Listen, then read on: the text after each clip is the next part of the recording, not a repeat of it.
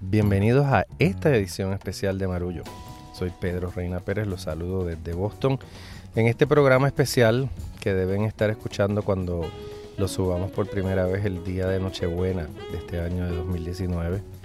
Estoy eh, solo, Silveria y Ana Teresa piden su indulgencia, cada uno está eh, llevando a cabo tareas propias de la Navidad, pero estaré solo pero en súper buena compañía porque estoy junto al maestro David Sánchez saxofonista puertorriqueño que está nominado al Grammy por su más reciente producción llamada Caribe. Hola David. Hola Pedro, ¿cómo estás? Un placer. Gracias, muchas gracias por tenerme aquí en el programa. Llevamos un par de meses tratando de concertar una cita para conversar y da la casualidad que David pasaba por aquí por Boston, estaba en Berkeley College of Music impartiendo unos talleres en el Global Jazz Institute que dirigen nuestros mutuos amigos Danilo Pérez, el pianista panameño, y la saxofonista chilena, quien es su esposa Patricia Pérez.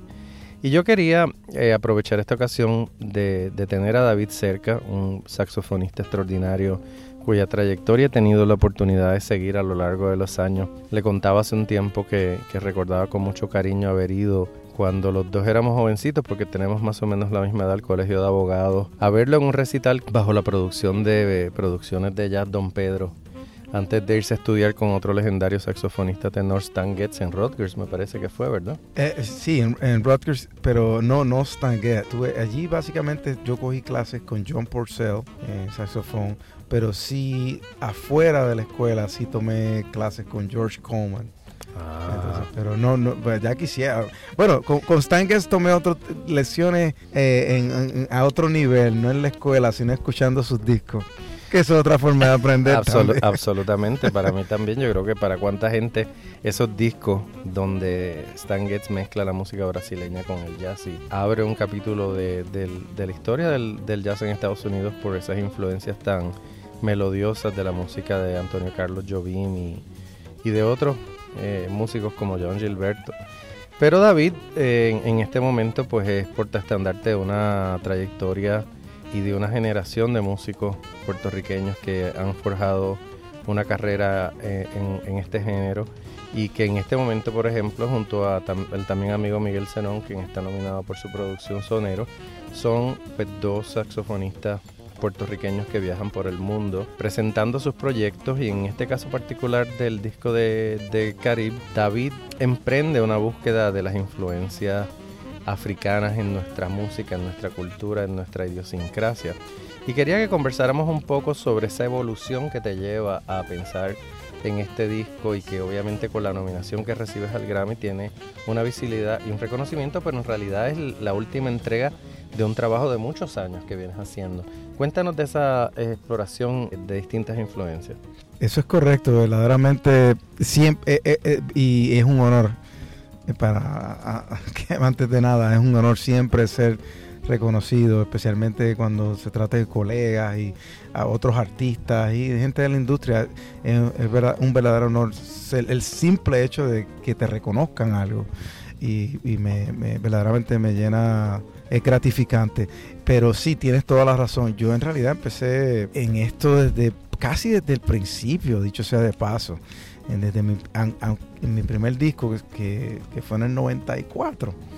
Este, ya, ya en sí, en ese disco, yo estaba. Eh, la, influencia y la presencia de ritmo de, música raíz puertorriqueña, eh, eh, especialmente en aquel entonces Bomba, en ese disco en particular, primero, estaban ya ahí, estaban presentes. Este, este, siempre fue parte de, mi desarrollo. O sea, mi, hermano Dima tocaba con el, el grupo folclórico de la familia Cepeda cuando todavía teníamos al gran patriarca de la bomba y la plena vivo, don Rafael Cepeda y doña Caridad Brene, que, su, esposa y, una de las pioneras también, verdaderamente una, persona muy importante en, el desarrollo de la cultura en la música puertorriqueña y, y verdaderamente los dos, yo tuve la bendición de de, acompañar a mi hermano. Muchas veces yo iba y me iba con él los viernes. Ellos tenían un, un steady, como le decíamos, ¿verdad? Un, guisito de eso de, toda la semana fijo, de que en el Hotel La Concha, en ese entonces, en el condado, se llamaba el Hotel La Concha en ese entonces. Y eh, todos los viernes, casi todos los viernes yo, yo iba y aunque ya yo, mi afinidad en ese momento ya, está, ya tenía el interés por el jazz, de hecho. Fue que interesante, pero con todo eso yo tenía, nunca me despegué. O sea, yo siempre estaba como que, wow, que, o sea, tenía una, algo que me atraía. No, no, no estoy seguro cómo explicarlo, pero yo decía, wow, esta música es bien, bien poderosa y espiritual. Y yo, yo creo que ahora reflexionando, yo creo que eso es lo que me atraía tanto. El baile, la conexión con el baile y los sonidos. Entonces, pues, el, eh, eso inevitablemente pasó a ser parte de mi idiosincrasia musical desde el disco número uno. Y por ahí siguió desarrollándose. Obviamente con el tiempo uno va madurando y eso sigue penetrándose, o sea, se penetra, e, es más profundo y más profundo hasta que llega un momento que tú dices, no hay una diferencia del uno y del otro. Pero Melaza, ya discos después, ya bastante, varios discos después de mi primero, en Melaza yo creo que, vamos a llamarlo así, acentúa todo eso, de cierta forma. Tú para esa época también tuviste una experiencia extraordinaria con el United Nations Jazz Band, ¿verdad? Cerca del año 90, justo antes de tu primera producción. Eso es, eso es correcto, sí, sí. De hecho, yo formalmente en el 91 fue que yo este, paso a ser parte. No, tengo, yo siempre digo esto, lo añado, lo que, lo tengo que añadir, pero eso nunca hubiese ocurrido si yo no hubiese estado tocando con el gran genio Eddie Palmieri yo no, no, no, no hubiese tenido la oportunidad de, haber este, tocado con Dizzy Gillespie, eh, no me hubiesen podido ver. O sea, eh, eh, Eddie fue sumamente importante para mi desarrollo musical y también para yo poderme acercar a los músicos que estaban tocando en ese entonces con Dizzy. Uno de ellos, Danilo, que lo mencionaste, de hecho. Él, él y yo pues, fuimos los últimos, básicamente, eran los, los más jóvenes en ese entonces. Y este, yo me acuerdo que los primeros encuentros en realidad fueron en Europa, ni siquiera fueron en, aquí en los Estados Unidos. Era que estábamos girando, entonces pues uno se cruza, ¿verdad? Y, así es que Danilo y yo en realidad no fue el primer encuentro per se fue afuera, después en Estados Unidos. Y gracias a esos encuentros eh, es que mm, un, un, año y medio después, básicamente, este, empiezo a tocar con... Me, ellos mismos me dieron referencias, necesitaban un saxofonista en ese momento eh, y no le preguntaron a diferentes músicos y me recomendaron. yo dije, no lo podía creer, pero bueno. Fascinante porque ahí estaba también en algún momento William Cepeda y Giovanni Hidalgo. eso es así, sí. Y había un nivel de músicos como Paquito de Rivera, Arturo Sandoval, Claudio Roditi. Claudio Roditi eh, James Moody. Steve Touré. Sí, sí, sí, el gran James Moody, que parte uno de los pocos del grupo original de DC. Ayrton eh, Moreira. Ayrton Moreira. Sly Hampton, el, gran Sly Hampton, que, que después que DC pues fallece, pues tuvo el, básicamente agarró la batuta y tuvimos este grabamos el disco que estaba los únicos que quedaron de ese de ese grupo y, básicamente grabamos el disco de Sly Hampton and the Jazz Masters.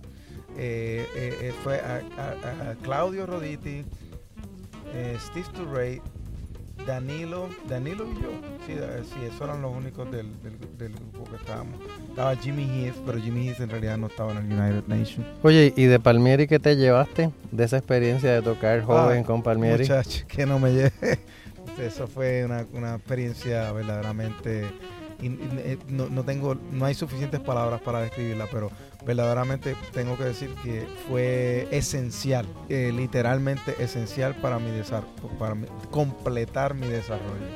Porque con Eddie, la música de Eddie, aunque viene de, obviamente, el fundamento, es bien claro, tú escuchas el fundamento desde el son, eh, de, Arsenio, o sea, de la onda escuela vieja, pero tú lo oyes con Nueva York. Mm. O sea, es, de lo que le llaman salsa, pero es que es, pero bien, tiene ese, esa idiosincrasia neoyorquina también. eh, que, que, es cosmopolita y, y, hay tantas y tantas diferentes influencias, incluyendo el jazz.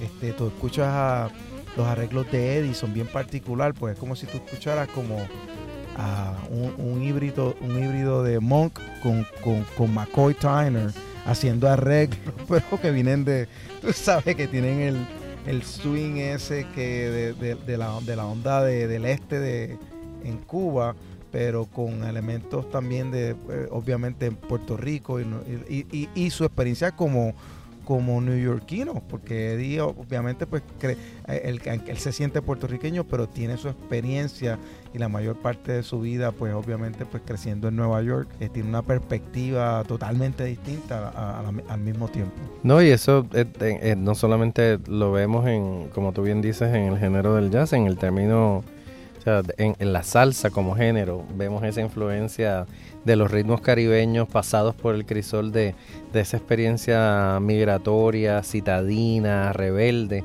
que, le imparte Nueva York a, la música latina en general. Y entonces te vas con DC y este, este, esta banda del United Nations fue como el último gran proyecto de la vida de DC, un músico, ¿verdad? Un trompetista legendario, uno de los eh, creadores del vivo y de y, y cómo, cómo era ser una figura joven ante un gigante como, como Dizzy Gillespie. Bueno, yo estaba como en estar en la gloria.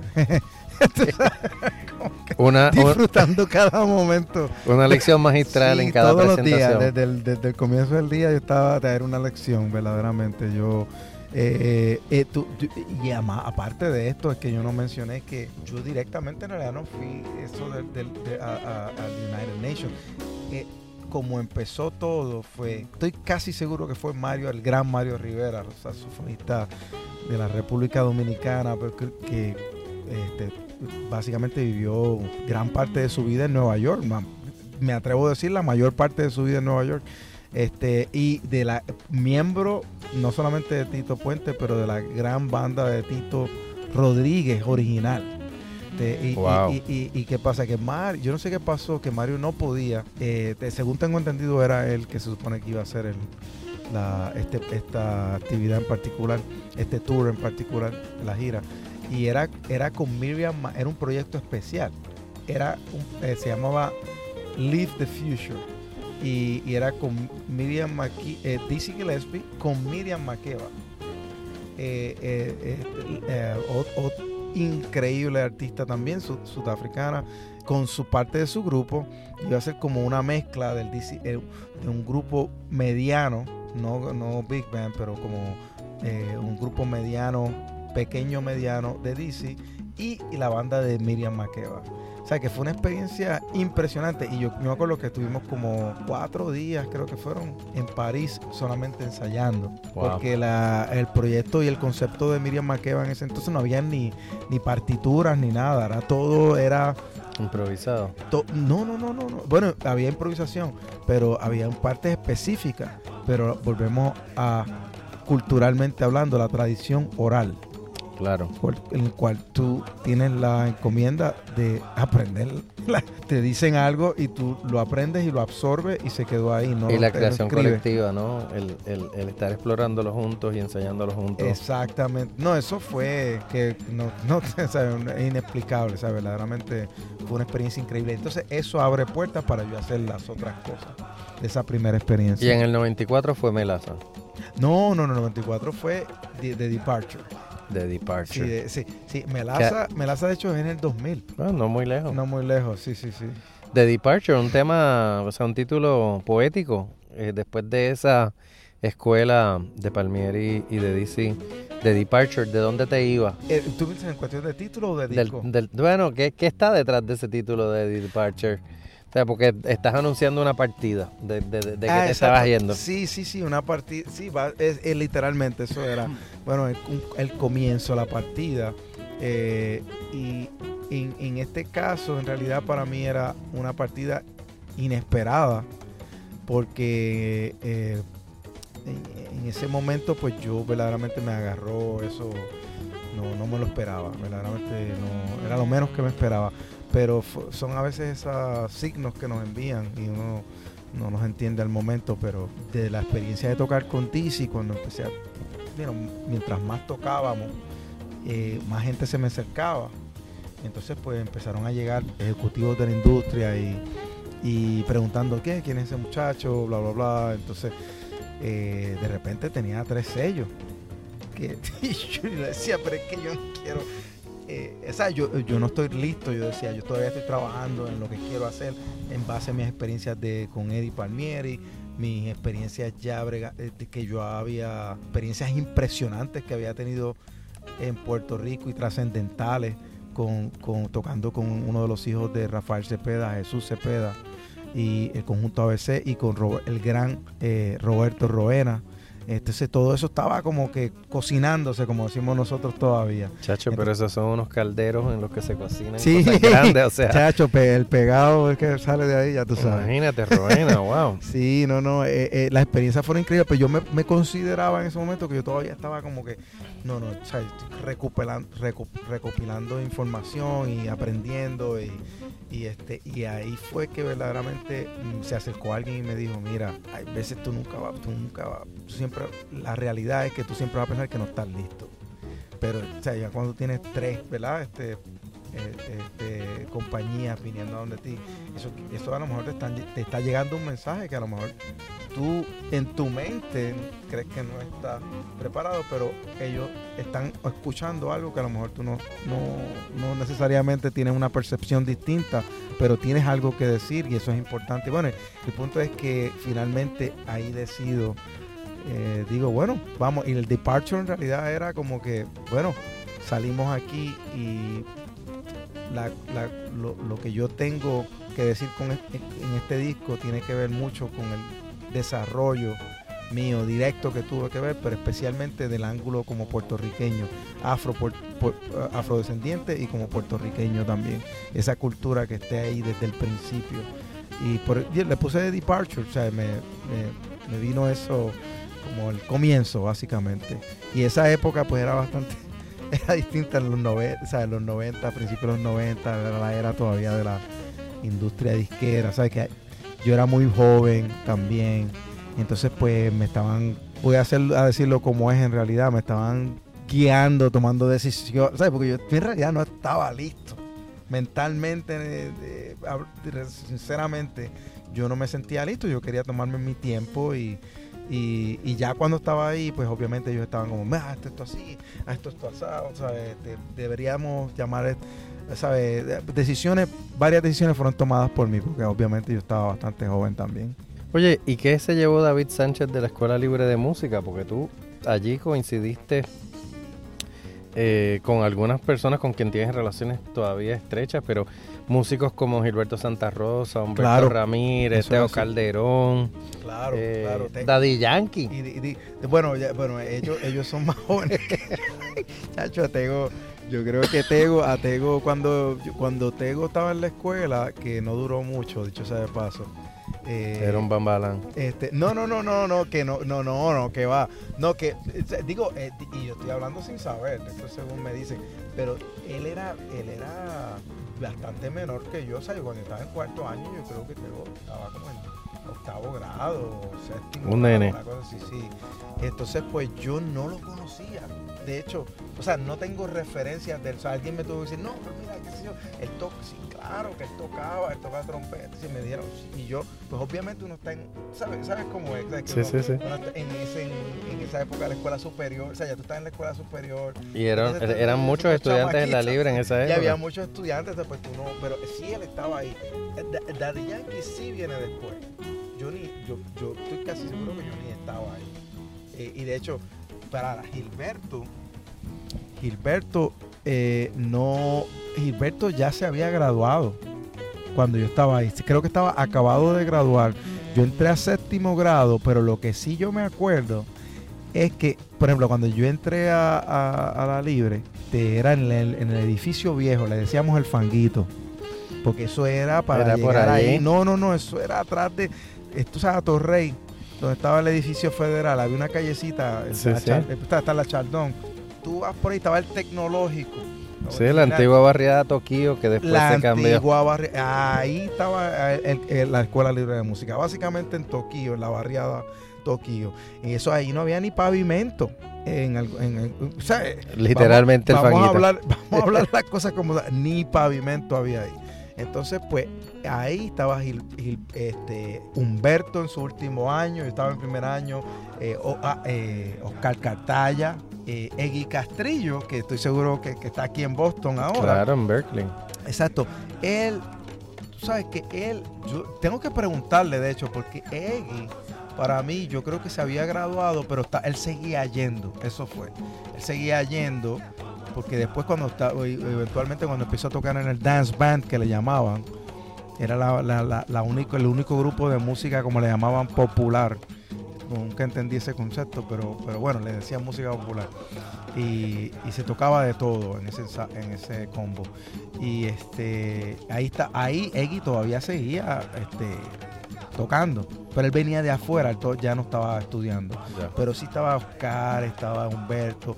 Y si yo me acuerdo, Gilberto regresando a hacer este, los rumbones, porque hacían unos rumbones.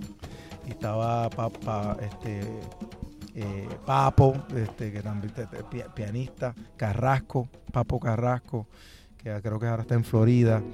Y este, increíble Gilbertito, yo me acuerdo, venía y tocaba, ya, Gilberto estaba tocando con Tommy Oli- Olivencia, creo yo, en ese entonces, estoy casi seguro. Ok. Yo me acuerdo que en, en esta época Gilberto también tocaba con, con eh, Willy Rosario. Y antes de eso, o sea, bien jovencito, eh, con Tony Vega y Mario. Viera. Mira, tú sabes que, perdona, no Tommy Olivencia, Willy Rosario. Tienes Ah. razón, perdón. En Willy, eh, que Mr. Afinca, que, que la orquesta de Gilberto tiene un sonido eh, todavía con ese saxo Es bien similar, bien, similar. Yo bien escucho similar, sí. el sonido de la orquesta de Gilberto y recuerdo la de Willy en, en esa, en- o sea, de Willy Rosario, quien también está activo todavía, Mr. Afin, que Claro. anda por ahí dando lecciones de vida, tocando y viajando. Y entonces llegó Melaza, Y no, ya Melaza fue verdaderamente. y no, eh, ahí sí que te tengo que decir que fue un. como que. ah, Por eso dije en el principio que fue como un. Ponerle, yo solamente ponerle un acento a lo que. a- a una puntuación a lo que ya yo estaba haciendo. Melaza fue bien definido. Es como que. Esto es un tributo. eh, en, ese, en ese, en ese momento específico era se trataba de la caña, por eso se llamaba melaza, y un tributo ¿verdad? a los ancestros, ¿verdad? que muchos dieron sus vidas este, manteniendo la economía y de, de la industria de azucarera. Este, y no solamente en Puerto Rico, pero a través del continente. Eh, este, obviamente con un- como perspectiva como puertorriqueño, pues este era Melaza era totalmente dedicado a eso. Pero aunque no lo no no no a lo mejor no, no se fraseó de esa forma en ese momento pero en realidad era se trataba de un tributo a las comunidades afrodescendientes en, en, en general lo cual pues tiene mucho que ver con lo que estoy haciendo actualmente. O sea no ha en realidad no ha cambiado mucho. Tiene es un, un, un, un giro un poco distinto verdad este pero parte del mismo el mismo principio. Sí, eso te iba a decir, hay una conexión entre Melaza y esta última producción que has hecho, hay una coherencia de una búsqueda de esas influencias afrodescendientes en Puerto Rico. ¿Cómo distinguiría Carib de Melaza, por ejemplo? ¿Qué lo diferencia? Bueno, lo diferencia que, que para mí, es, en el caso de Caribe, pues tiene, es- tiene, eh, ah, definitivamente eh, eh, una perspectiva un poco más panafricana. Ujú. El, el- el caso, en el caso de, de Melaza, era una perspectiva viniendo totalmente de ah, música afro-puertorriqueña. Este, y, toda la inspiración y todo era completamente, o sea, afro-puertorriqueño. Esto, plena, eh, tenía eh, mayor parte bomba, pero tenía plena influencia, la, plena estaba ahí presente, estaban todos, o sea, sus variaciones, o sea, estaba, todo estaba ahí pero específicamente afro-boricua. Eh, Carib obviamente tiene la influencia de de, son, las dos influencias son dos y la inspiración es de música obviamente de Puerto Rico a, de las comunidades afrodescendientes en Puerto Rico, pero tan combinada con eh, eh, la tradición congo-guiné en Haití. Entonces, y los paralelos que hay entre las dos, de, las dos culturas, que son muchos, este, incluyendo usando, utilizando los mismos, eh, las mismas formas de llamarle a ciertas este, formas de tocar, ¿verdad? El tambor. Y, no tan solo eso, no solamente ritmo, porque eh, es curioso cuando uno empieza a hablar de esto, sí, los ritmos, eh, los ritmos. No, pero no solamente los ritmos, las melodías. Las melodías que conllevan, tienen una cadencia rítmica a, la misma vez, no es una más que la otra. Las melodías son muy ricas, muy ricas, llenas de, de tonos comunes, como digo yo. Tienen unos tonos ¿sabes? Yo me puse a vestir, o sea, yo dije, wow, mira, suena como esto, mira, este el mismo, tiene la misma, el ritmo, el mismo ritmo melódico y las pausas son bien similares. Eh, yo, yo me acuerdo que ustedes, que eh, antes de empezar aquí a hablar, ¿verdad? Y estábamos hablando y estaba, eh, estaba escuchándote hablar de diferentes compositores y, incluyendo pues escritores también.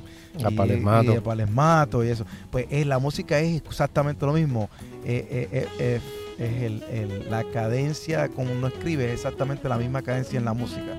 Las, las pausas, la, la, las paradas, los sostenidos. Los lenguaje, puro lenguaje. Es puro lenguaje.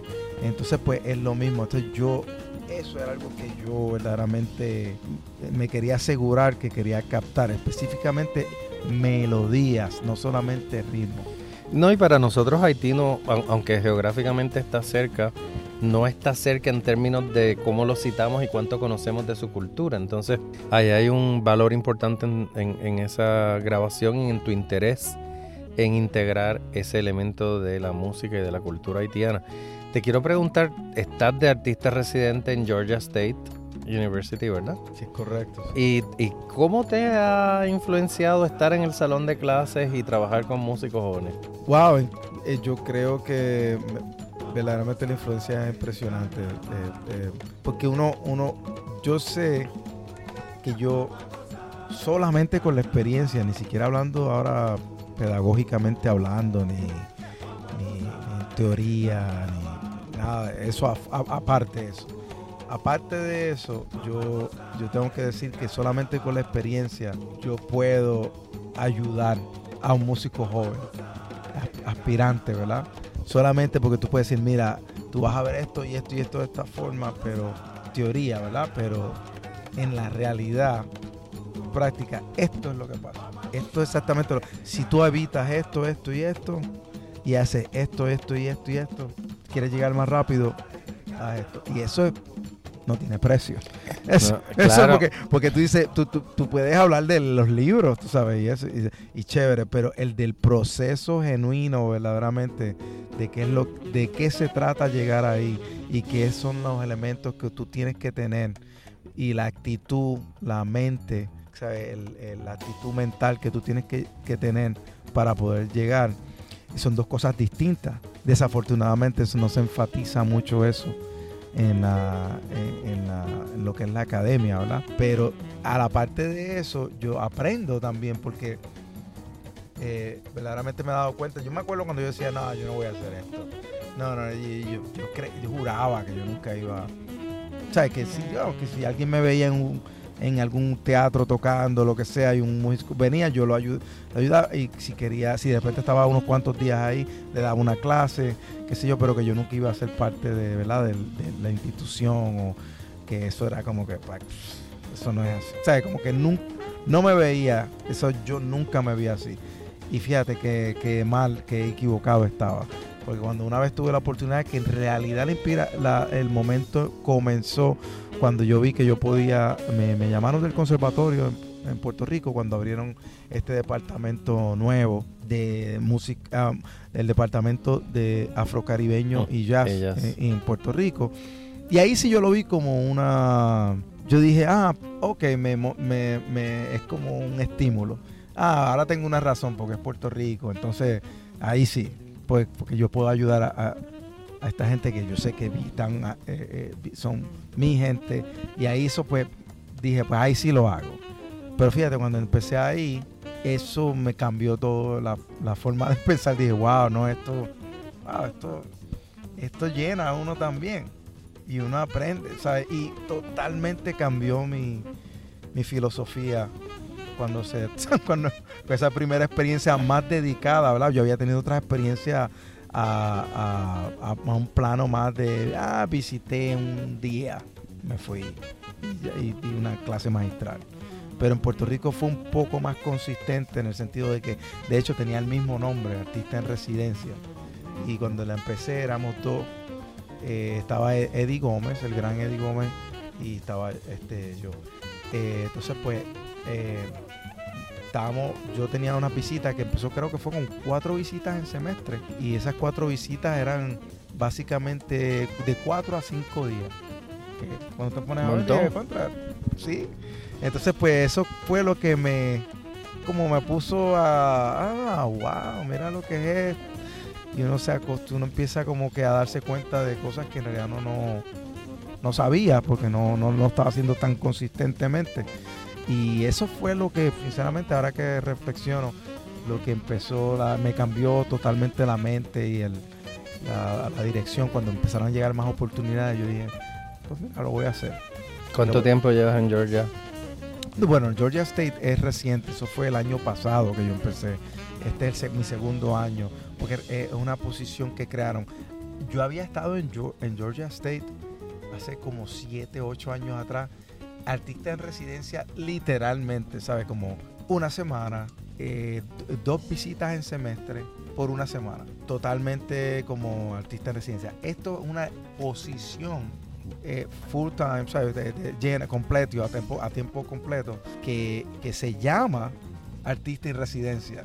O sea, que por lo general, hay, de hecho, hay gente que todavía está confundida. O sea, ah, que tú eres artista en residencia, o sea, que te, te vas o sea, que fuiste ahí y te va. Y no, en realidad estoy ahí. Estás allí, literalmente. Literalmente. Yo sé que soy artista en residencia porque lo que ellos quieren, el objetivo es que yo colabore con otros, no solamente que me mantenga, ¿verdad? Este, girando y trayendo pues, de repente proyectos de afuera a la universidad, pero también que colaborar con otras este, otros programas, por ejemplo, dentro de la misma universidad.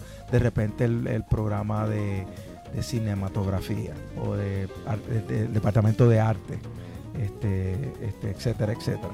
Para las personas que nos están escuchando el 24 de diciembre del 2019, un par de anuncios. Eh, seguimos en la promoción del libro Somos Más Verano, Crónicas del Verano del 19. Se va a estar presentando el 28 de diciembre a las 2 de la tarde en Casa Norberto en Plaza Las Américas.